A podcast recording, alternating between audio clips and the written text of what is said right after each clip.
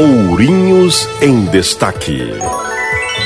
Pelo segundo fim de semana consecutivo, o recinto da FAP atraiu fiéis católicos e evangélicos às celebrações religiosas no sistema drive-in. Os cultos evangélicos de sábado e a missa de domingo, dias 18 e 19 de julho, reuniram 463 veículos. Foi o segundo fim de semana ecumênico desde que a Prefeitura de Ourinhos autorizou a promoção de missas e cultos com os fiéis dentro dos carros, para evitar aglomerações e a propagação do Covid-19. O integrante da Igreja Miregra, Jefferson Macedo, elogiou a proposta da Prefeitura. É, achei uma atitude bem, bem legal no momento que a gente está passando aí de essa, toda essa pandemia, né?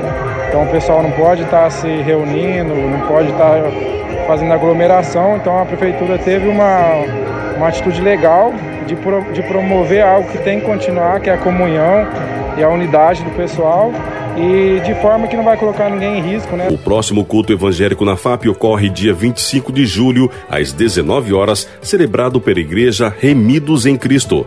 No domingo, dia 26, a partir das 9 horas, ocorre a celebração católica da paróquia São João Batista.